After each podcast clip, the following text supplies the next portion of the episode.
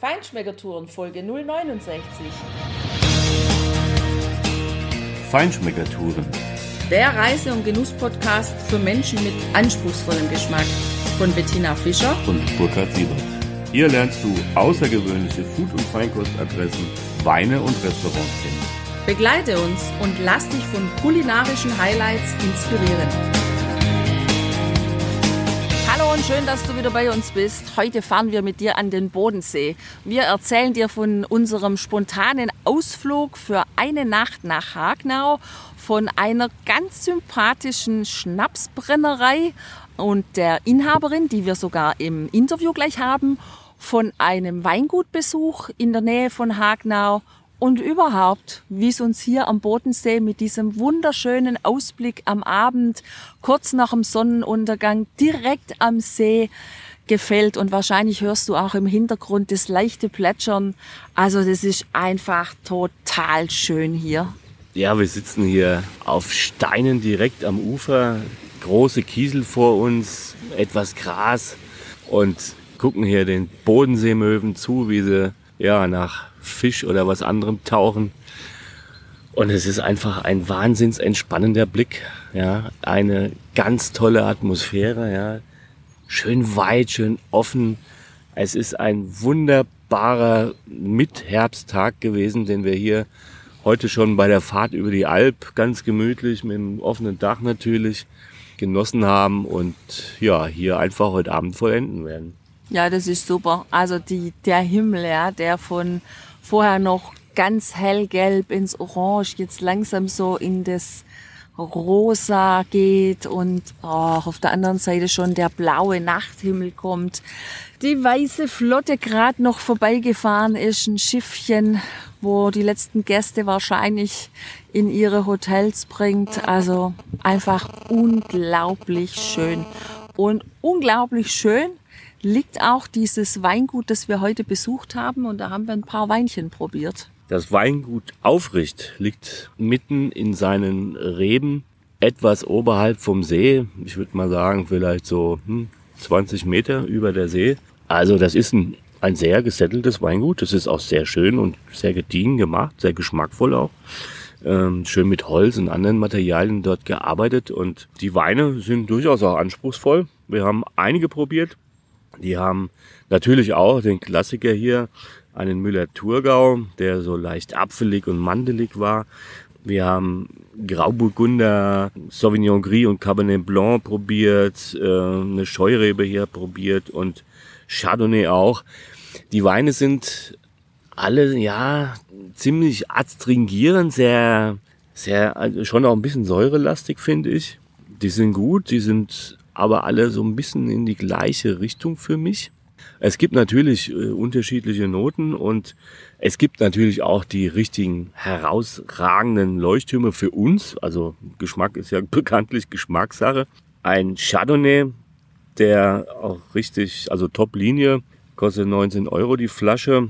Der hat mich richtig begeistert. Äh, Noten von Ingwer, den Rosmarin, den sie beschrieben haben, haben wir beide nicht gefunden.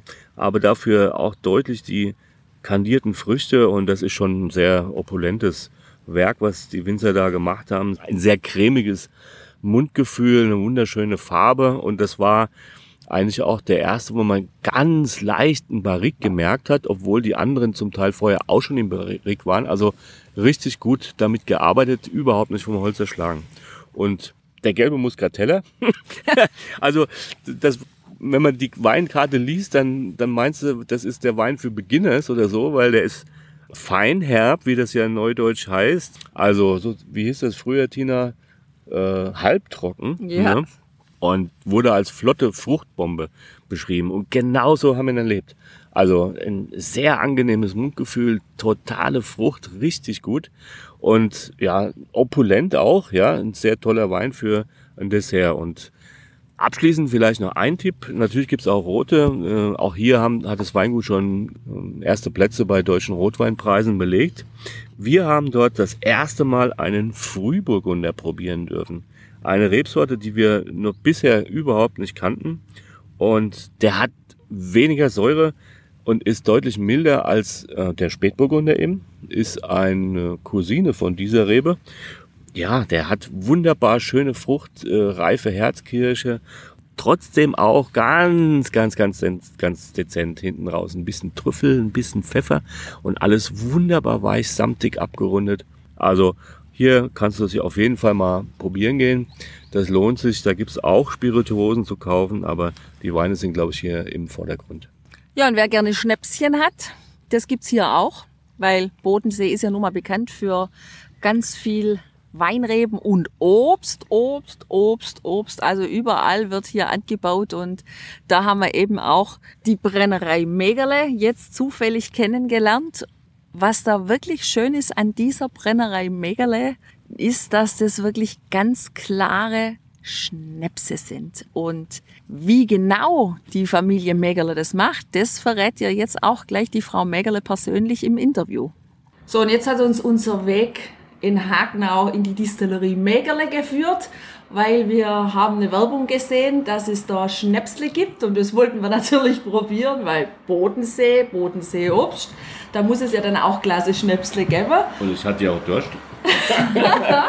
ja, und wir haben auch schon probiert. Wir haben den Williams probiert, den Kirsch und den Mirabelle. Und die sind echt richtig klasse, Burkhard, oder? Was sagst ja, du? Ja, super, perfekt, ganz geradeaus, ganz klar in der Aromatik wirklich einfach so, wie ein Schnaps sein muss.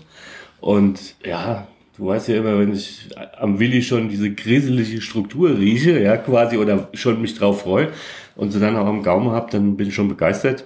Und ja, sagen Sie nochmal, Frau Michael, wie, wie, wie machen Sie das? Also, die sind ja wirklich ganz klar, ehrlich und richtig echt.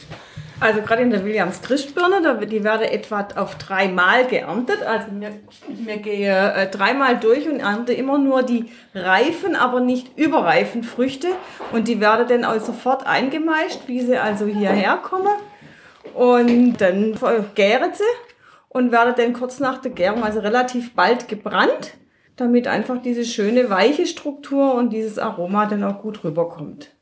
Und Mirabelle, Quitter, Aprikose, Sie haben ja riesige Auswahl. Alles, was bei uns angebaut wird im Betrieb, wird auch als Früchte gebrannt und verarbeitet. Okay, das heißt also tatsächlich alles hier vom alles Bodensee. Alles hier vom Bodensee und von unserem eigenen Betrieb. Genau. Mhm. Und die Aprikose oder Marille, von der Sie vorhin mhm. erzählt haben, dass man mittlerweile auch die Wahau am Bodensee hat. Wie kommt es dazu?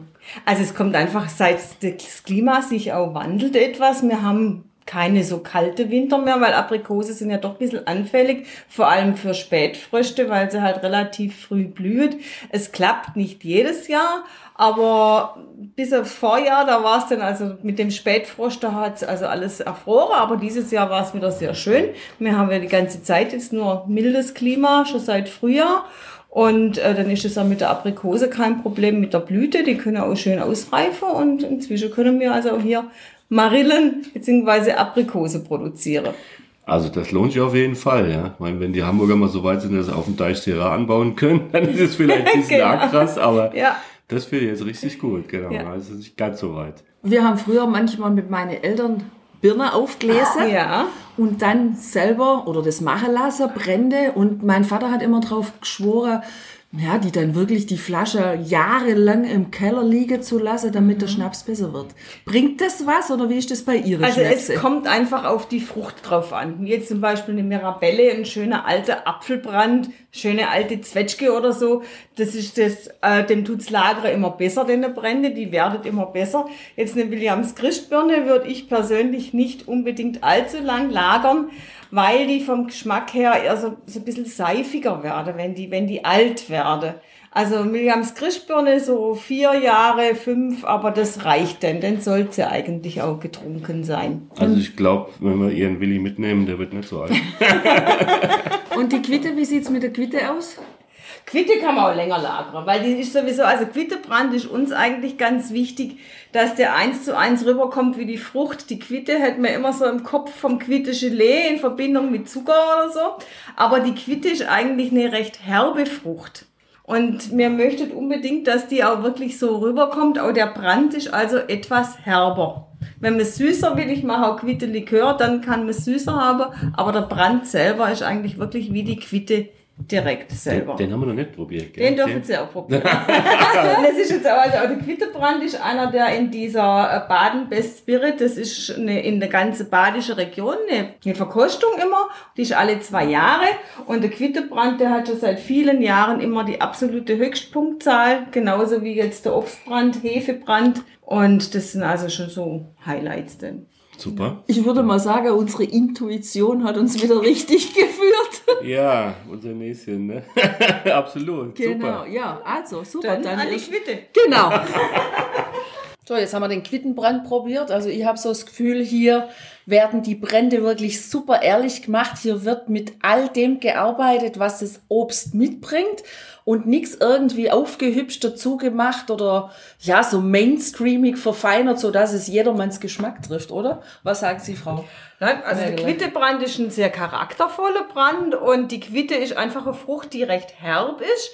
Die, wenn man sie, man muss sie ja verarbeiten, wenn man sie aufschneidet, mal dran leckt. Es ist also sehr herbe Frucht und so soll unser Brand auch rüberkommen, wirklich wie die Frucht ist, ohne Zucker. Man kennt die Quitte meistens in Verbindung vom Quittegelee oder Quittelikör mit Zucker, aber der Brand ist ganz anders und der ist einfach herbe, riecht unheimlich schön, hat wirklich den ganze Geruch von der Quitte, aber wenn man den trinkt, dann ist einfach ein etwas herbe, wahre Brand. Ja, also schon in der Nase. Völlig anders als alles andere, was ich bisher von Quitte kenne. Wunderschön. Und eine wirklich tolle kulinarische Erfahrung, ja. Wir hatten ja nur wenig Zeit jetzt am Wochenende so einen ganz kurzen Abstecher, anderthalb Tage in den Bodensee zu machen. Trotzdem war es eine wunderschöne Zeit. Es war ein unglaublich schöner Tag. Wir haben das sehr genossen und wenn du auch mal Lust hast, an den Bodensee zu fahren, Hagnau und Umgebung können wir dir auf jeden Fall empfehlen. Und deshalb wünschen wir dir, falls du hierher kommst, auf jeden Fall ganz viel Spaß beim Genießen, beim Genießen deiner Zeit, beim Genießen dieser wunderschönen Blicke, sitzend am See aufs andere Ufer und wie immer, alles Liebe, alles Gute. Deine Feinschmeckertourer. Mach's gut, bis bald. Ciao. Ciao, ciao.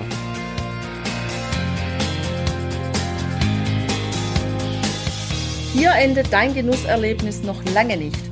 Komm rüber auf unsere Homepage feinschmeckertouren.de und schau dir die Bilder zu unserer Show an. Dort findest du auch wertvolle Links zu den heutigen Empfehlungen. Verpasst keine Neuigkeiten mehr und trag dich am besten gleich in unseren Newsletter ein. Wir freuen uns auf deine Anregungen für weitere Episoden und einen regen Austausch mit dir. Viel Spaß beim Genießen, denn du weißt ja, Wahrer Reichtum besteht nicht im Besitz, sondern im Genuss. Deine Feinschmecker-Guides Bettina Und Burkhard.